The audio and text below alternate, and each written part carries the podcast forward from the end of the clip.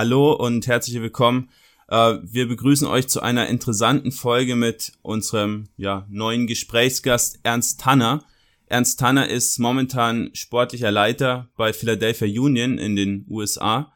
Und ich würde sagen, äh, der Gast darf sich einmal selbst vorstellen. Ja, hallo zusammen. Äh, der Name ist ja mittlerweile gesagt worden.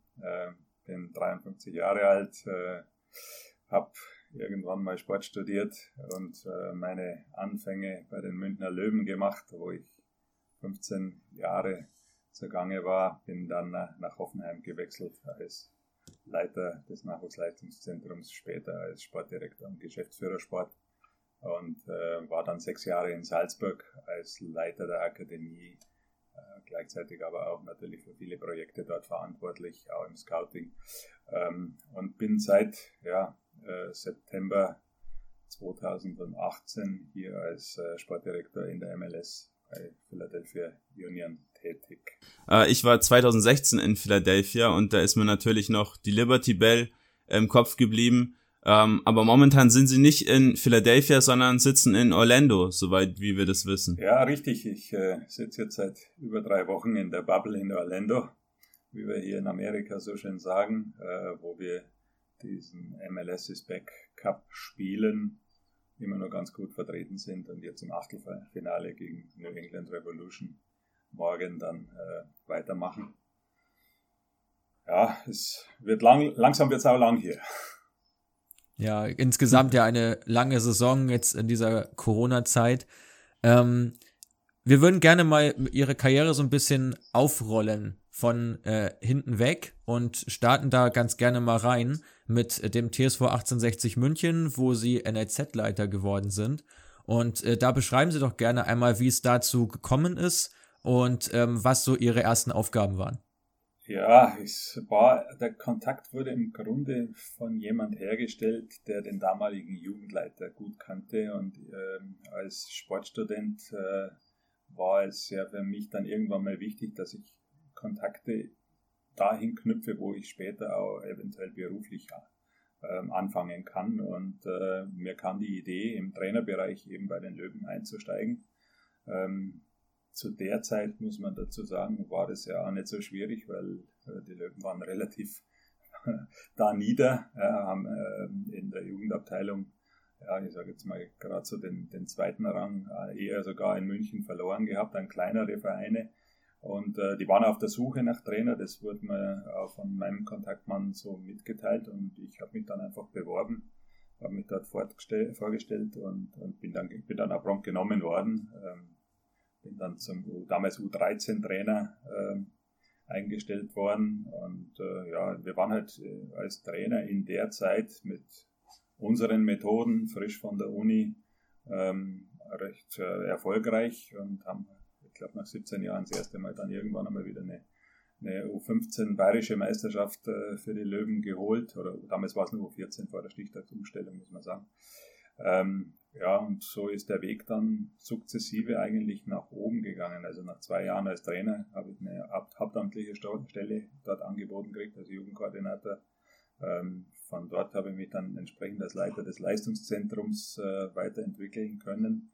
Und äh, ja, wir haben dann äh, 2003 auch die zweite Mannschaft dazu gekriegt, äh, waren da äh, sehr erfolgreich, äh, gerade im Übergang äh, vom äh, Jugend- zum Herrenbereich, äh, indem wir halt gerade in der ersten Saison haben wir komplett die Mannschaft erneuert und haben halt im Endeffekt alle unsere ja, Top-Talente aus der Jugend auch in die Mannschaft eingebaut, sind dann prompt aus der Bayernliga in die Regionalliga aufgestiegen und haben dann natürlich ja, mit, mit, ich sage jetzt mal, geringem finanziellen Einsatz immer, ja, wir haben zu tun gehabt, dass wir die Liga halten, damals die zweigleisige Regionalliga.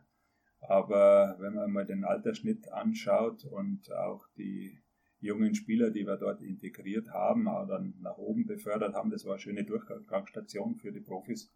Ähm, und äh, ich sage mal, gerade zu der Zeit war das schon sehr innovativ, was wir damals gemacht haben. Und davon hat der Verein natürlich auch nachhaltig profitiert.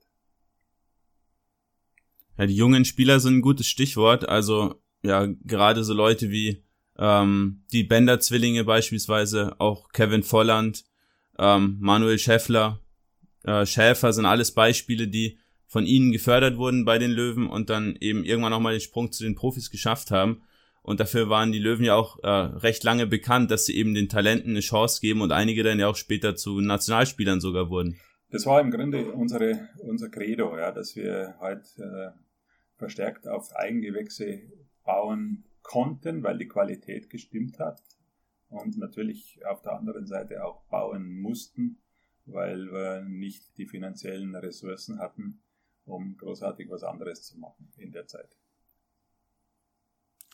Qualität auf der einen Seite, aber auch vor allem Menschlichkeit auf der anderen Seite. Ähm, wir haben in der Vorbereitung auf diese Folge äh, von dem Beispiel Michael Schick gehört, den sie aus Stuttgart geholt haben mit einem sehr schlechten Schulzeugnis, der in der Schule da ziemlich äh, hinterherhing und äh, sie sagten hinterher über ihn, er habe sich in jeder Beziehung weiterentwickelt und sie haben äh, da nicht einen nicht unwesentlichen Anteil dran gehabt. In wie, wichtig, wie wichtig sehen Sie die Persönlichkeit der Spieler und inwiefern lässt sich diese auch fördern?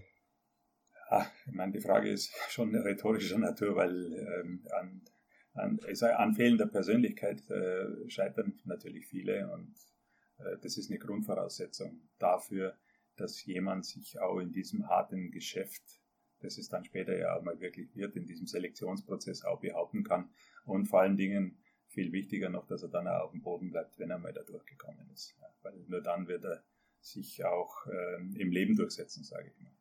Und wir haben äh, da nicht nur jetzt in der Schule Prioritäten gesetzt, sondern natürlich auch in unserem Miteinander, in unserer Erziehung, im Jugendhaus. Ähm, wir waren zu der Zeit auch schon ja, unter den wenigen Vereinen, die halt auch mit pädagogischen Leuten oder mit pädagogischen Kräften gearbeitet haben und äh, die halt einfach sehr auf, auf ein auf ein, ein, eine Wertschätzung und, und auf ein, ein Werte, eine Werteentwicklung auch geschaut haben. Ja, und das hat unsere Jungs ähm, geprägt. Und äh, wenn ich mir, ich habe erst gestern habe mit Florian Jungwirth hier einen kurzen Plausch haben, halten können. Ja. Ähm, der spielt ja bei den San Jose Earthquakes und ich war gerade am Joggen auf einer Runde und der saß da auf der Terrasse und hat gerade ein Buch gelesen und äh, wir haben ein bisschen über alte Zeiten plaudern können. Und äh, da kommt man halt einfach, ich meine, das ist, der ist nach wie vor, der ist so wie früher, so wie, so wie ich ihn kenne aus der Jugend, ist der heute noch, was weiß ich, 15 Jahre später. Und äh, das ist eigentlich der beste Beweis für das, was wir da gemacht haben. Ja, das sagt schon vieles aus und gerade auch wenn man äh, Leute wie die Bender-Zwillinge oder auch Kevin Volland in einem Interview hört, hat man auch nicht das Gefühl, dass die irgendwie abgehoben werden, sondern alle noch richtig ja, down to earth, wie man so schön sagt. Ähm, Sie haben gerade schon gesagt, die Qualität der Talente hat einfach gestimmt damals. War das Zufall oder wurde, wurden die Talente extra woanders abgeworben, äh, bestimmt äh, gescoutet oder ja anders trainiert, sodass man auf dieses Qualitätslevel gekommen ist? Ja, ich meine, da spielen viele Faktoren mit rein. Ähm, wir haben eigentlich einen sehr hohen ähm, Entwicklungsansatz gehabt. Wir haben uns auch in der, in der Auswahl der Talente eigentlich vornehmlich auf Bayern oder zunächst mal auf München und die Region, danach natürlich auf das Umland und die, und die bayerischen Regionen.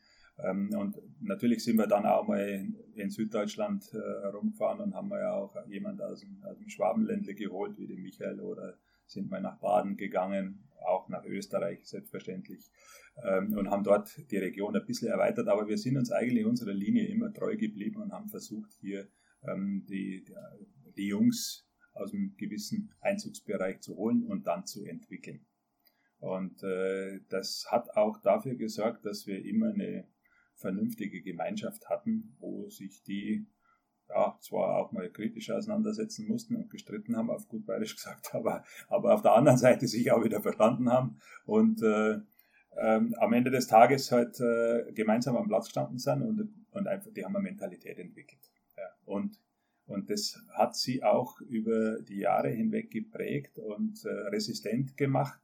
Und natürlich haben wir auch sportlich versucht, uns immer an den modernsten äh, Methoden zu orientieren und haben äh, auch eine gute Leistungsdiagnostik gehabt, haben versucht, auch physisch in allen Bereichen auch individuell zu arbeiten, haben ein gutes Individualtrainingskonzept gehabt. Ich erinnere mich gerade, dass ich selber, ich bin selber noch auf dem Platz mit Manuel Steffer gestanden und, und, äh, und, und eine Zierreise und, und habe ein Stürmertraining mit denen gemacht. Ähm, also wir, wir, wir waren, wir waren, wir, für die, wir haben ja keine oder wenig Mittel gehabt und äh, dann muss man halt, wenn wir wenig Mittel haben, muss man halt sie entsprechend richtig einsetzen ja, und muss halt die richtigen äh, Dinge tun und dann kommt am Ende des Tages schon was dabei raus. Worin sehen Sie den Unterschied äh, zum, zur heutigen Zeit bei 1860? In, inwiefern können Sie das aus der Ferne überhaupt bewerten? Weil ja die Jugendarbeit dort, die ja früher einen sehr hohen Stellenwert hat, vielleicht hat sie es heute immer noch, aber diese ganz großen Talente, die den Verein wirklich weitergebracht haben, die sucht man derzeit vergebens. Ähm, womit hängt es aus Ihrer Sicht zusammen? Ja, wissen Sie, der Jugendbereich ist, in der, ist, ist weiter professionalisiert worden und dafür braucht man einfach Mittel. Ähm, zudem ist es heutzutage auch so, dass die Spieler natürlich auch dem Lockruf des Geldes folgen und äh, die besten Spieler mittlerweile im Jugendbereich verdienen ja dann auch irgendwo ihr Geld. Ähm, ob das gut oder schlecht ist, das äh, soll jeder für sich bewerten. Ähm, ich sage natürlich jetzt, die, die, die, die Nachhalt oder die Jugendarbeit der Löwen hat ein bisschen, nachdem ich ja weggegangen ist, hat sie noch angehalten, weil da ist natürlich ein großer nachhaltiger Effekt dahinter, wenn man was über Jahrzehnte aufgebaut hat. Ähm, aber wenn man dann natürlich nicht entsprechend nachinvestieren kann und mit der Konkurrenz Schritt halten kann, dann ist es ab einem bestimmten Zeitpunkt einfach nicht mehr möglich, das aufrechtzuerhalten. Und ich glaube, jetzt sind sie halt wieder an, in einer ähnlichen Phase, vielleicht ein Stück weiter wie damals, als wir 1994 angefangen haben, ähm, wo ja im Endeffekt ja, von der Infrastruktur angefangen ähm, bis über die Qualität der Spieler ähm, ja, im Grunde alles eher nur ein äh, äh, Drittliga-Club war.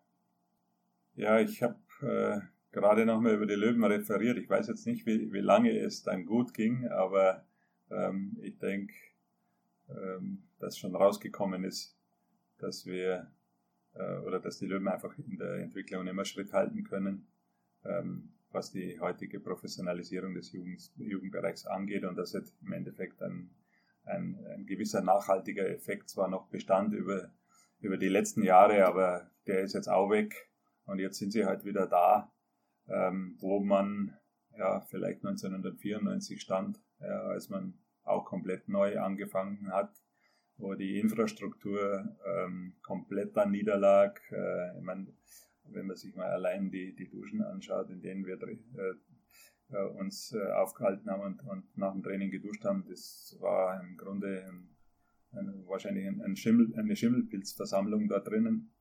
Äh, wenn man die wenn man sich die Plätze angeschaut haben, das waren, äh, wir konnten im Winter konnte man ja teilweise gar nicht trainieren, weil die Plätze unter Wasser standen, wenn es geregnet hat. Oder ähm, ja, wir, wir, sind teilweise sind wir in Parks, in öffentliche Parks gelaufen mit unseren Mannschaften und haben dort trainiert. Ne?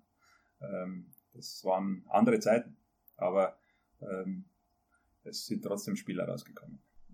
Ja, das beschreibt doch so ein bisschen, ähm, was wir von NLZs halten. Ist natürlich ähm, bringt natürlich viele Vorteile mit so einem NLZ, aber gleichzeitig hat man natürlich auch viele Spieler, bei denen man das Gefühl hat, dass sie so ein bisschen verhätschelt werden ähm, und dann eben vielleicht nicht mehr diesen Biss mitbringen, den jetzt zum Beispiel, ja, ich bringe sie immer wieder als Beispiel, die Bender-Zwillinge mitgebracht haben. Ja, ähm, das liegt auch in den Umgebungsbedingungen, ähm, sprich daran, dass natürlich die NLZs, die gehen heute in eine unglaubliche Konkurrenzsituation rein, um den besten Spieler zu kriegen. Und, und äh, dann gibt es natürlich viele Menschen, die daraus Kapital schlagen. Ja. Das ist ähm, systemisch äußerst ungünstig ähm, für eine charakterliche Entwicklung von einem Spieler. Und äh, es ist natürlich umso schwieriger für die Verantwortlichen, dann auch mal eine harte Hand zu halten, äh, zu haben und äh, zu sagen, okay, wenn jemand halt da nicht mitmacht, dann verzichten wir halt auf ihn und dann fördern wir den nächsten. Und diese, ähm, ja, ich sage mal, diese Courage haben die wenigsten Jugendleiter oder Nachwuchszentrumsleiter, ähm, weil sie natürlich auch Druck kriegen von ihren Vorgesetzten, äh, die ihnen dann logischerweise sagen, naja, da, da müssen wir jetzt schon ein bisschen einen Unterschied machen, weil da haben wir jetzt äh, die Summe XY investiert und den müssen wir doch etwas gleicher behandeln wie, wie vielleicht den anderen Spieler. Und das ist natürlich der Sache nicht dienlich. Ja, das merken die Jungs sofort, wenn da Ungleichbehandlungen da sind. Das ist so logisch. Und, und dann kommt es halt zu den üblichen Geschichten, Neid, ähm, etc. etc. Ist auch für einen Spieler, für einen Spieler nicht gut, ja, muss man auch klar sagen, weil du, wenn der, wenn einmal erkannt ist, dass der, ich sage jetzt mal, bevorzugt behandelt wird, dann hat er natürlich auch kein glückliches Leben mehr in seiner Biergruppe. Absolut äh, nachvollziehbar. Und da haben Sie eine Frage schon vorweggegriffen, die uns eingesandt wurde, äh, und zwar inwiefern eben Sportdirektoren oder sportliche Leiter unter Druck gesetzt werden von Vorständen oder von Aufsichtsräten in ihrer täglichen Arbeit. Und das ist ja auch ein Aspekt, der da absolut reinspielt. Ähm, eben, dass es dann umso schwieriger ist, diesen Mut zu haben, zu sagen, nein, ähm, wir trennen uns dann von dem Spieler oder wir können ihn halt nicht so gesondert behandeln, obwohl es halt eigentlich der richtige Weg wäre, einfach nur weil man sich Sorgen machen muss, wie das dann nach oben wirkt, ähm, wenn man sich für einen Spieler erst eingesetzt hat und den dann quasi fallen lassen will. Ja, sicher. Ich meine, ähm, das System ist natürlich, äh, wenn, wenn Sie heute einen Sportdirektor haben, der vielleicht frisch im Job ist und der keinerlei Jobsicherheit hat und vielleicht auch Zukunftsangst hat, äh, ja, natürlich, dann muss der auf das hören und reagieren.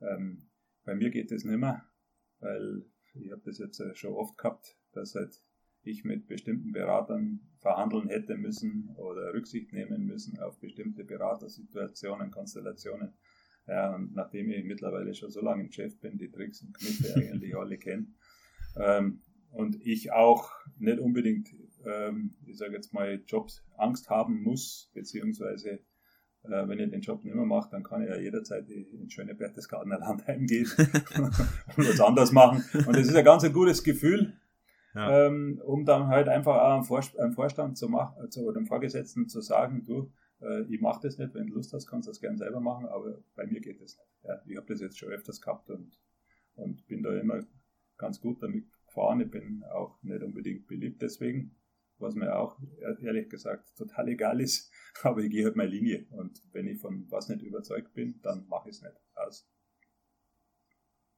Und ich versuche auch mit meinen Jugendleitern hier so umzugehen, dass ich ihnen halt die Freiheit lasse und, und ich kenne die Situation halt von, von beiden Seiten. Also das, äh, ähm, und ich, ich setze auch keinen Trainer bei mir unter Druck, wenn er, wenn er jetzt keine Ergebnisse bringt, etc.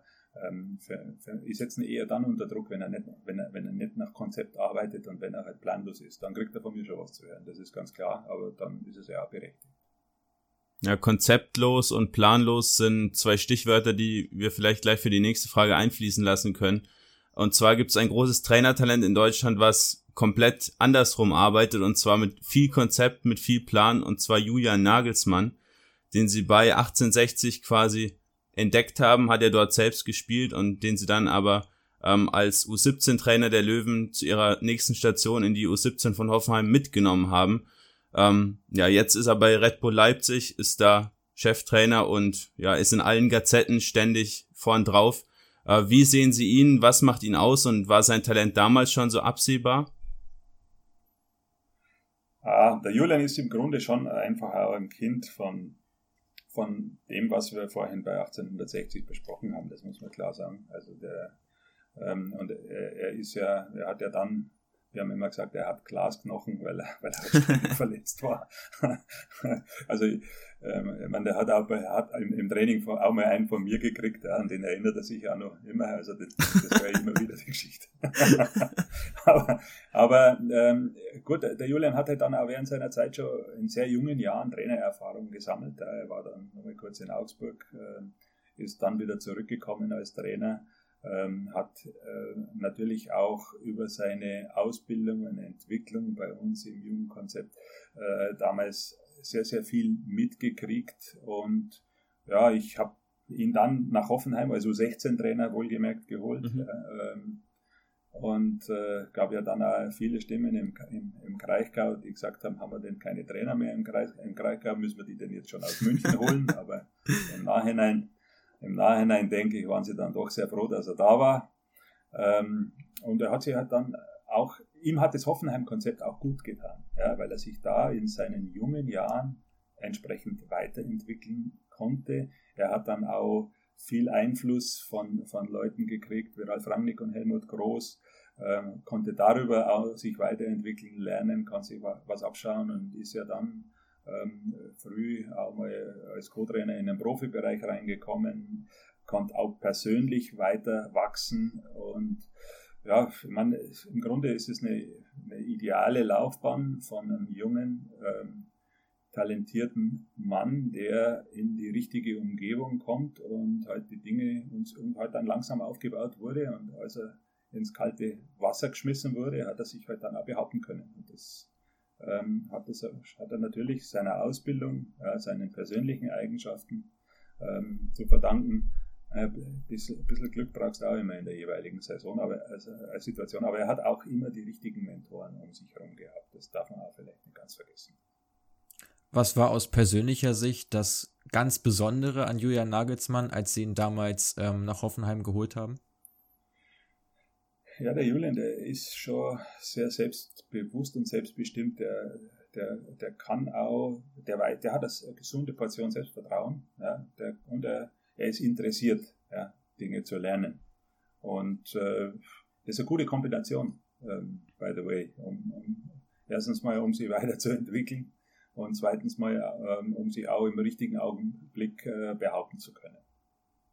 Mhm. Dann kommen wir vielleicht zum Ende der äh, 1860er Karriere nochmal kurz ja zu, sagen wir mal, dem ausschlaggebenden Punkt, äh, wenn man den Medien ja, Glauben schenken darf, warum es dann bei den Löwen nicht weiterging. Ähm, da hieß es, dass sie gern intern aufgestiegen wären und Miroslav Stevic dann ihnen quasi den Managerposten bei den, bei den Profis äh, weggeschnappt hat. Und dann haben sie eben ähm, so wohl einige Angebote sondiert. Burghausen und Wolfsburg sollen interessiert gewesen sein.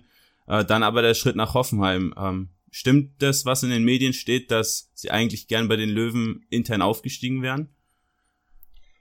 Das stimmt insofern nicht, als das damalige Präsidium mir gesagt hat, pass auf, äh, der Stevic wird Sportdirektor, äh, aber wir wollen, dass du das mit ihm zusammen machst. Ähm, okay. Und ähm, Stevic mehr oder weniger im Vordergrund repräsentiert und ich im, im Hintergrund dann auch Dinge gestalte.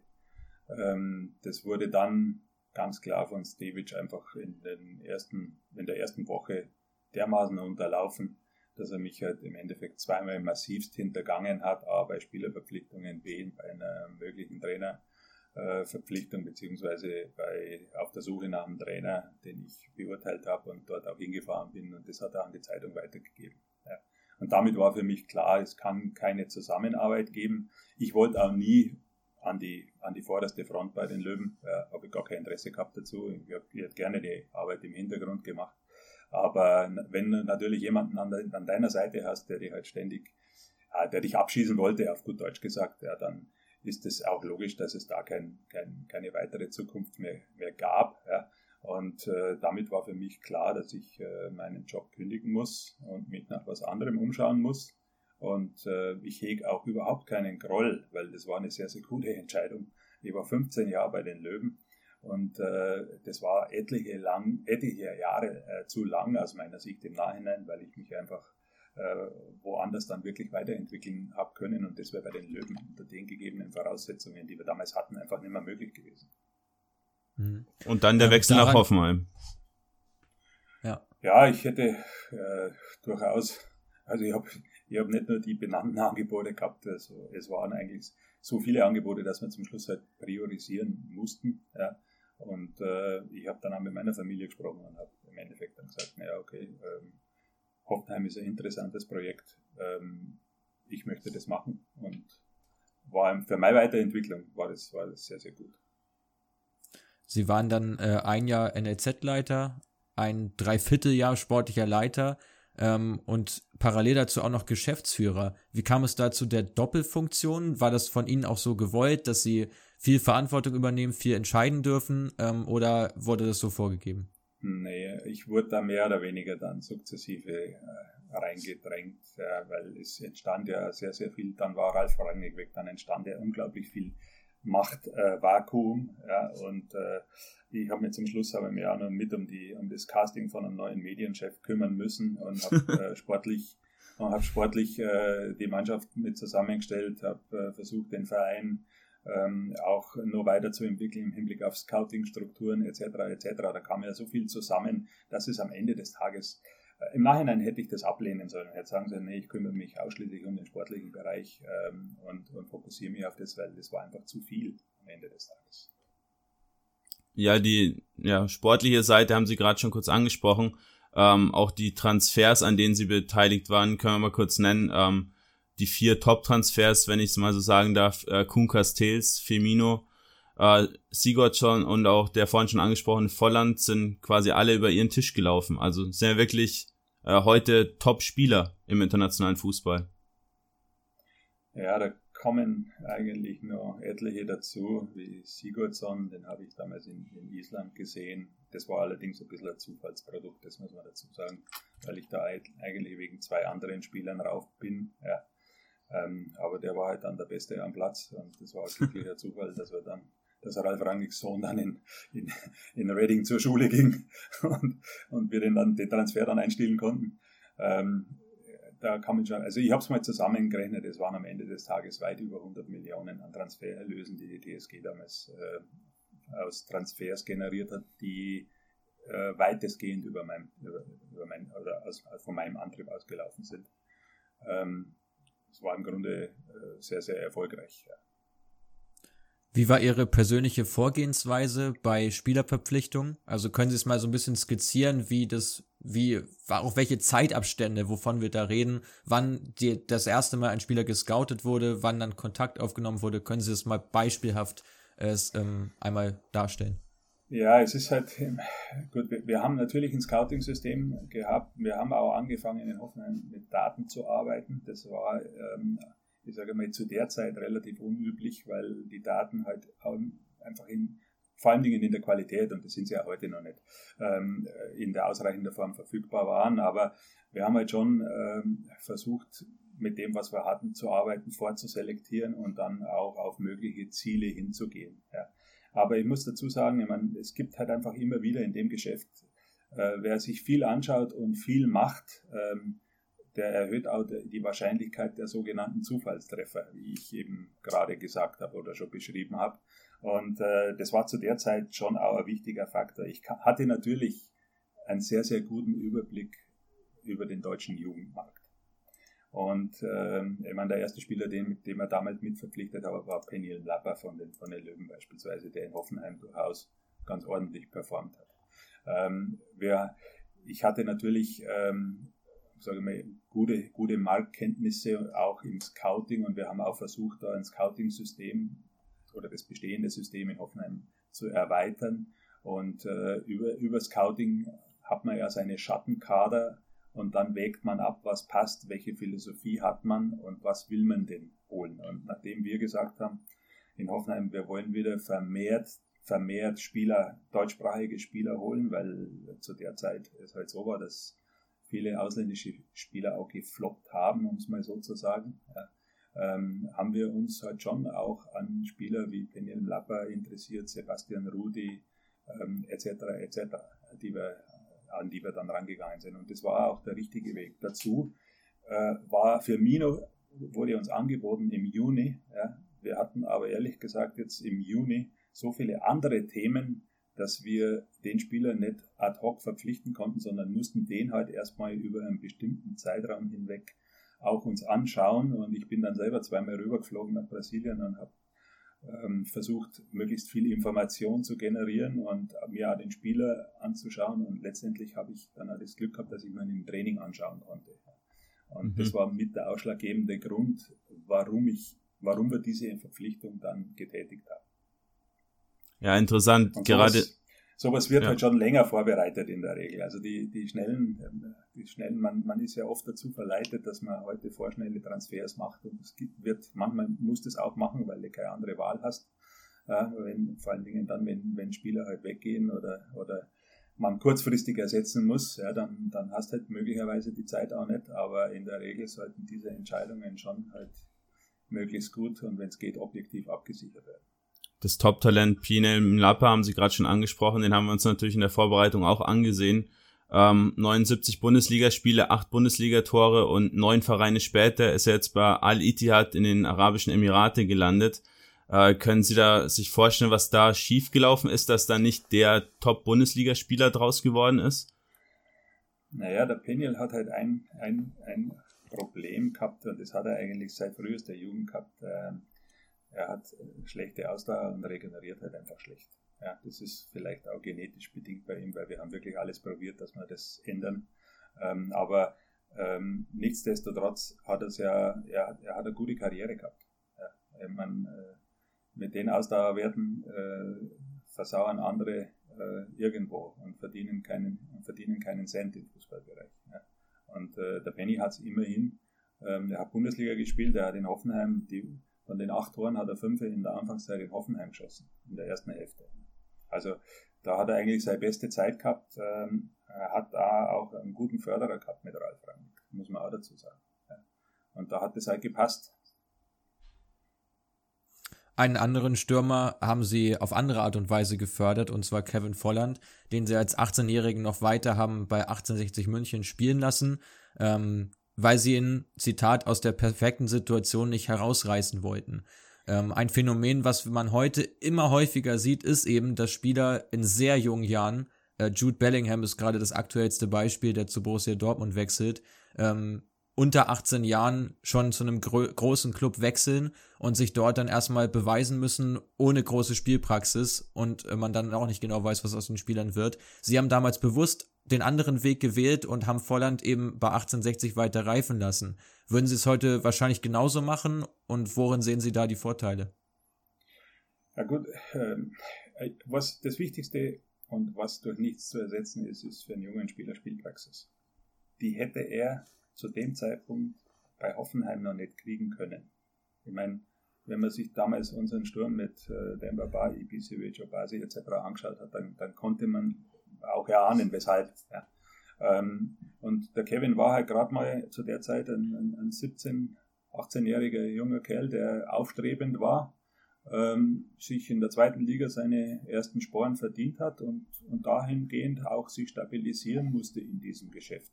Und das, für mich war das überhaupt keinerlei Überlegung. Ich wusste, dass die Löwen Geld brauchen. Ja, ich wusste, dass er auch bei den Löwen nicht so wertgeschätzt wurde. Und wir haben daraus hin halt einen schönen Transfer gemacht, der, der für, ich sage jetzt mal zumindest für Hoffenheim natürlich sehr, sehr werthaltig war. Ja, klingt alles sehr interessant. Äh, Sie haben ja dann wahrscheinlich eine recht ähnliche Vorstellung, wie ein Verein zu funktionieren hat, also eine Vereinsphilosophie äh, wie sie auch Hoffenheim hatte und dann später auch Red Bull Salzburg. Das klingt für mich alles sehr, sehr schlüssig.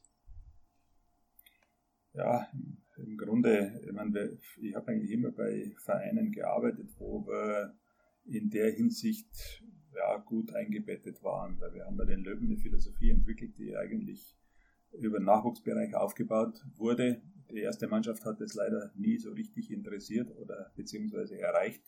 Ähm, muss auch nicht immer zwingend der Fall sein, wenn die Nachwuchsabteilung liefert und die erste Mannschaft, ich sage jetzt mal, erfolgreich spielt im Profibereich und darum geht es schließlich, dann ist es ja auch okay.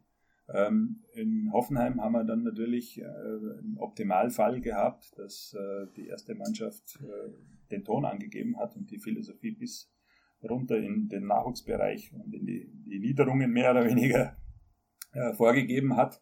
Und in, in Salzburg haben wir nichts anderes gemacht, als die, das Hoffenheim-System ja, entsprechend übertragen, ähm, aber auch weiterentwickelt und verbessert. Ein Spieler, den Sie ähm, in, ihr, in seiner Entwicklung ebenfalls begleiten durften und äh, wahrscheinlich auch geprägt haben, ist Niklas Süle äh, in Hoffenheim, der ja von dort aus zu Bayern München gewechselt ist, Nationalspieler geworden ist, eine ähm, eine sehr gute Karriere auf jeden Fall noch vor sich hat. Ähm, haben Sie ihn damals schon so eingeschätzt? Haben Sie seine Entwicklung schon so vorhersehen können? Und äh, was ist das für ein Typ? Ah, es ist immer schwierig, ähm, mit, weil als ich den, den, den Niklas nach Hoffenheim geholt habe, das war im Winter, ähm, ich glaube im Winter 2009 äh, haben wir da. Ich war in jedem Fall im Herbst auf irgendeinem Nationalmannschaftslehrgang in Kaiserau und da stand der Niklas Süle. Und äh, der war sehr, sehr gut. Und natürlich stand da dahinter Darmstadt 98. Ja. Ich bin dann heimgefahren und habe mal sofort mein Jugend, äh, meine Jugendleute und die Trainer gefragt, also, was ist eigentlich mit, mit Niklas Süle? Warum spielt der in Darmstadt und nicht bei uns? dann sagen die, ja, dann sagen die, ja, der war schon mal, der war schon mal im Probetraining da Ähm, und äh, ja, der war schon mal in Frankfurt und da war irgendwas und das hat nicht gepasst und äh, was weiß ich alles, Vater war schwierig, keine Ahnung. Ähm, ich habe dann gesagt, so, bitte gib mir jetzt sofort die Telefonnummer, ihr ruft da gleich an. Und ich habe dann am nächsten Tag dort angerufen und äh, die haben sich eigentlich gefreut, weil die wollten, der, der war schon fast, der war mit einem Bein in Nürnberg. Ja, und ich konnte ihn im Grunde nur, nur dadurch überzeugen und ich habe einen guten Draht zu dem Vater gehabt und habe dem auch plausibel erklären können, dass das bayerische Schulsystem für jemand aus Hessen tödlich, tödlich ist. Tödlich, ja. Ja, wir haben ein paar so Fälle haben wir bei den Löwen auch gehabt. Also, und und, äh, und der Vater war eigentlich auch ganz froh, dass sich Hoffenheim wieder gemeldet hat, weil, weil äh, er wollte den Jungen ja auch nicht so weit weggeben und äh, Klar, der da die Autobahn relativ gerade runter nach Hoffenheim, dann ist er in der Stunde da und ist bei seinem Jungen. Also von der Seite her haben wir das dann gerade noch hingebracht, dass der nach Hoffenheim gewechselt ist im Winter und äh, ja, konnte dann halt einfach seine Karriere über konstante Weiterentwicklung äh, fortsetzen. Ne? Und, und wie weit es dann gehen kann, das sieht man ja. Im Frühjahr 2012 ist dann vieles Schlag auf Schlag passiert. Äh, zuerst haben sie ähm, den Vertrag mit Holger Stanislawski aufgelöst und knapp eineinhalb Monate, ja. Das war, nicht, das, das war nicht ich, das waren die beiden anderen Geschäftsführer. Ach so. ich, habe ich, habe mich, ich habe mich damals förmlich geweigert, ihn aufzulösen. Ja. Hintergrund dessen? Aber ja, Hintergrund war im Grunde, ich meine, wir, wir, wir haben eigentlich, wir haben, wir haben keine ganz einfache Situation gehabt, waren voll im Umbruch, ähm, sind in der Bundesliga am achten Platz gestanden, ähm, und haben dann letztendlich, da gibt es für mich eigentlich keinerlei Begründung, an, an, an, einen Trainer ranzugehen. Insbesondere, wenn man weiß, wie schwierig das ist, dass man halt einen, einen guten Trainer auch findet. Also es war, die, für mich war die, die Entlassung nach wie vor unbegründet. Ich äh, wollte es auch nicht machen, aber es gibt äh, immer auch andere Gründe, warum man es dann am Ende des Tages doch tut. Ähm, wie sehen Sie die Entwicklung der TSG Hoffenheim im, im Anschluss? Also gerade jetzt aus heutiger Sicht mit dem Manager Alexander Rosen ähm, empfinde ich es als sehr positiv, dass eben auch viele Spieler geholt werden, transferseitig, die bei anderen Clubs scheinbar nicht auf dem Zettel standen und auch äh, Spieler geholt werden, die etwas, ja, ähm, nicht, nicht so der üblichen Norm entsprechen, anderer Bundesliga-Verein, also ähm, Hoffenheim weiterhin ein Verein, der einige Dinge einfach anders sieht und anders macht. Verfolgen Sie den Weg wahrscheinlich? Ich, ich gehe mal davon aus, dass Sie den Weg noch verfolgen. Ja, ich meine, äh, direkt im Anschluss an die Zeit nach mir äh, war die Entwicklung natürlich chaotisch, weil wir wissen doch, wir wissen ja alle, wer dann das Ruder oder, oder wer, im Hintergrund, wer im Hintergrund gesteuert hat. Ja. Und äh, äh, da ging sehr viel Geld ähm, den Bach runter und dazu wären wir fast abgestiegen. Ja.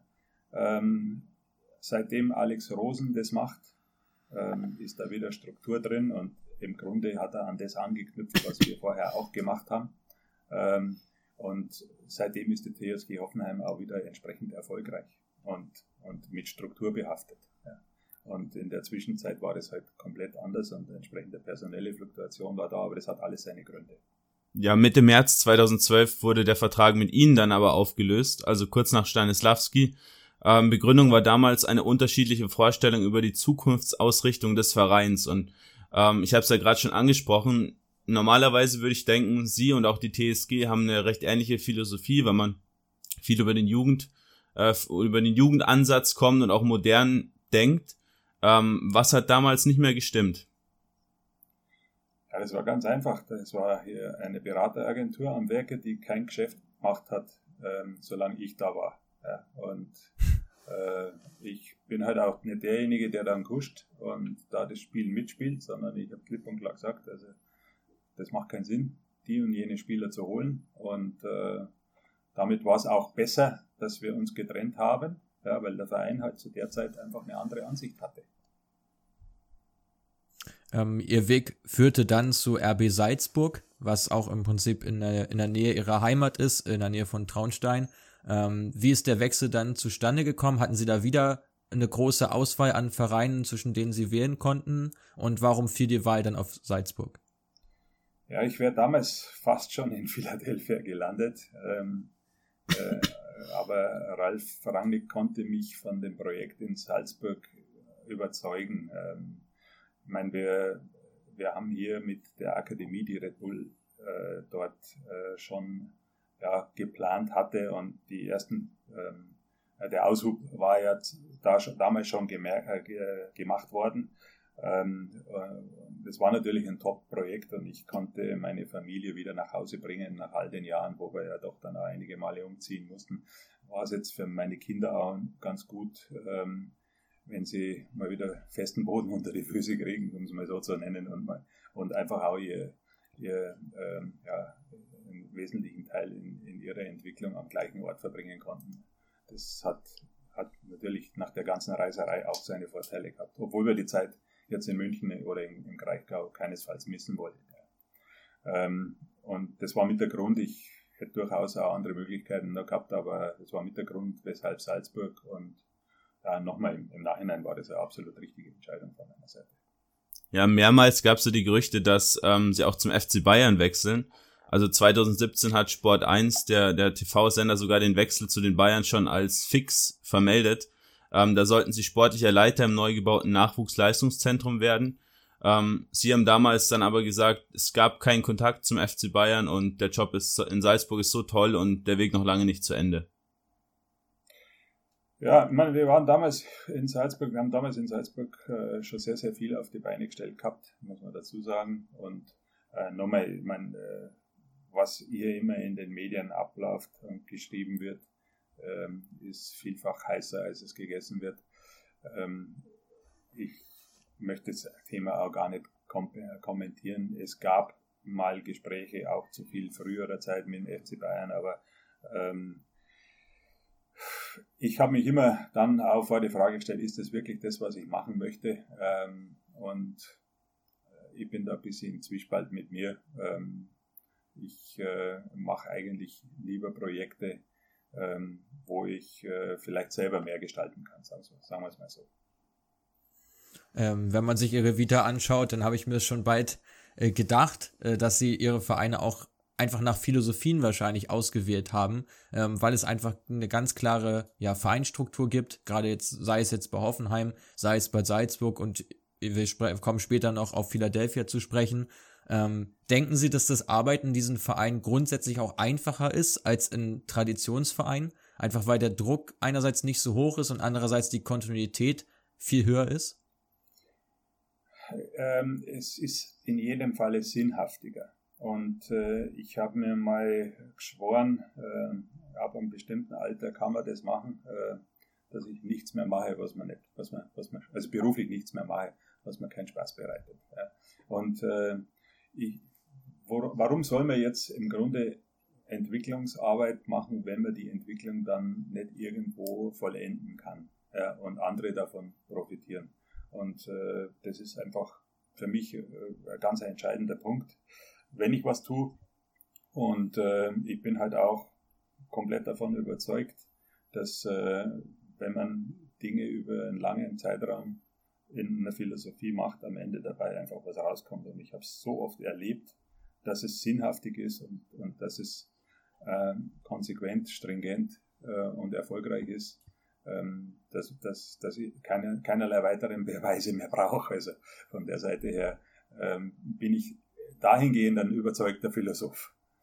Wie sehen Sie die Philosophie von Red Bull generell, dass man ähm, auch als einer der wenigen Teams in Europa quasi ein Farmteam mit dem FC Liefering hat, ähm, da einige Spieler schon den Sprung quasi zu den Profis verschafft hat. Also He Chang Wang ist ein gutes Beispiel. Jetzt nach äh, Leipzig geht auch Duje Kaleta K, jetzt in Marseille auch Schlager, Soboloscha ist das nächste Beispiel ähm, die alle über Liefering den Sprung zu den Profis geschafft haben. Wie ist da ähm, die Verknüpfung? Wird da in Liefering dann auch dasselbe System gespielt und dieselbe Struktur äh, wie in Salzburg angewendet? Ja.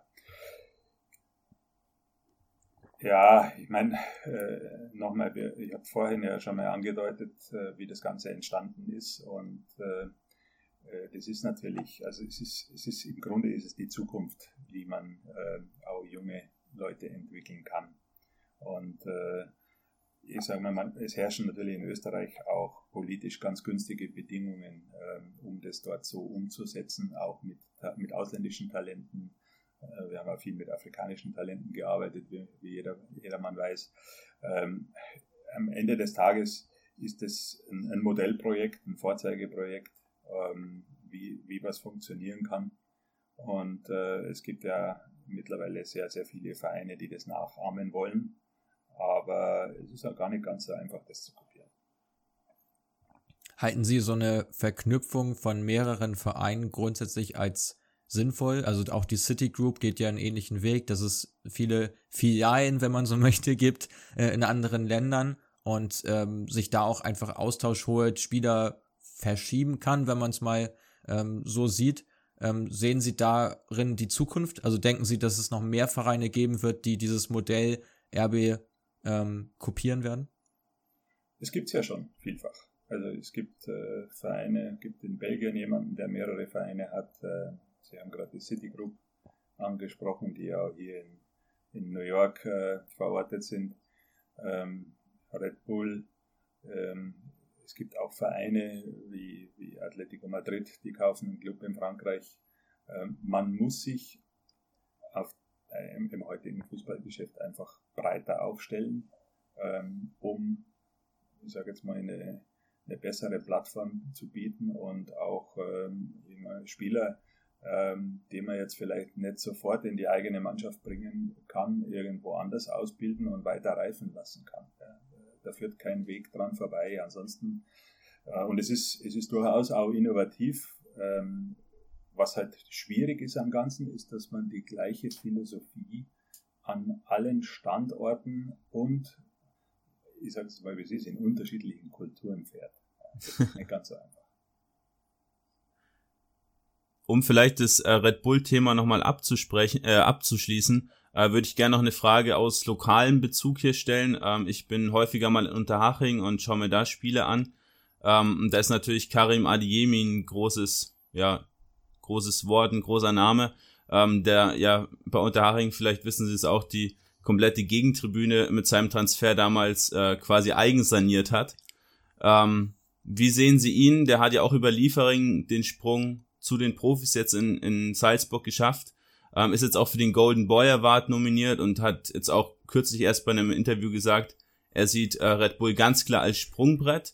Aber ist ja schon trotzdem interessant, damals für einen 16-Jährigen diese dreieinhalb Millionen äh, in die Hand zu nehmen, ähm, um dann halt eben, ja, ihn quasi später wieder teuer weiterzukaufen, was ja das Konzept von Leipzig, äh, von, von Red Bull generell ist. Ah, der Karim ist ein, ein Top-Talent. Ähm, und äh, ich glaube, ähm, seine Entwicklung, die er jetzt durchgemacht hat, die hat im Endeffekt alles, alles gerechtfertigt. Und er ist auch lange noch nicht am Ende. Das kommt nur dazu. Ähm, es ist, ist schön, dass es äh, damals einfach äh, für ihn, ja, dass, das, dass der richtige Weg gefunden wurde. Ähm, und äh, ich glaube, in allen Interviews, die man jetzt von ihm also so lesen konnte, er fühlt sich wohl, er kann sich weiterentwickeln, er kann einen nächsten Schritt tun. Ähm, alles gut, würde ich mal sagen. Können Sie darüber hinaus noch ein, zwei Insights geben über das Talentscouting von RB Salzburg? Also gerade auch in Afrika werden ja häufiger mal Spieler äh, ausgebildet und dann ähm, nach Salzburg gebracht und bekommen dort den letzten Schliff, weil die vom Spielertypus her wahrscheinlich auch genau in die RB-Philosophie passen, die grundsätzlich recht physisch, sehr athletisch sind, sehr schnell sind, das Tempo mitbringen. Ähm, ist Afrika dann so der Talent-Zielmarkt von Salzburg und äh, wie ist das Scouting im Jugendbereich dort aufgestellt? Ja, ich muss äh, da immer ein bisschen aufpassen, nicht zu so viele Internas weiterzugeben, aber ähm, natürlich, natürlich, äh, eigentlich war auch mal Salzburg hat ein gutes Scouting und hat natürlich äh, entsprechende Kooperationen, gerade in Afrika, wo immer wieder äh, Spieler dann auch über Liefering eben den Sprung in die erste Mannschaft schaffen. Das ist bekannt, das ist nachvollziehbar. Ähm, es ist allerdings nicht so, dass man einfach jetzt mal äh, gerade nach Afrika fahren kann und dann äh, das ein oder andere Talent einsammeln kann und äh, dann funktioniert das plötzlich. Da, da steht schon eine andere Infrastruktur über eine Akademie, über eine entsprechende Betreuung dahinter. Ähm, und das war damals auch mit eines der ersten Projekte, wo wir eben gezielt jemanden eingestellt haben, der ähm, sich darum kümmert und das Ganze auch aufbaut. Und darüber hinaus habe ich ja vorhin schon mal gesagt, die politischen Bedingungen in Österreich sind natürlich perfekt dafür. Ähm, insbesondere wenn man einen Verein hat, der professionelle Bedingungen leisten kann in der zweiten Mannschaft ähm, und, und wo die halt auf einem ordentlichen Niveau auch gegen Herrenmannschaften sehr in sehr jungem Alter spielen können. Ja, die Red Bull Akademie in Ghana, wenn mich nicht alles täuscht, ist ein gutes Stichwort. Äh, wobei ich ja häufiger mal gelesen habe, dass es da nicht alles so gut laufen soll. Ich weiß auch gar nicht, ob die Agent, äh, ob das noch überhaupt noch ja so existiert, wie es mal war vor paar Jahren. Ähm, aber generell geht man da schon zu dem ja Schritt hin, dass man versucht, dort Fußballschulen aufzubauen, oder?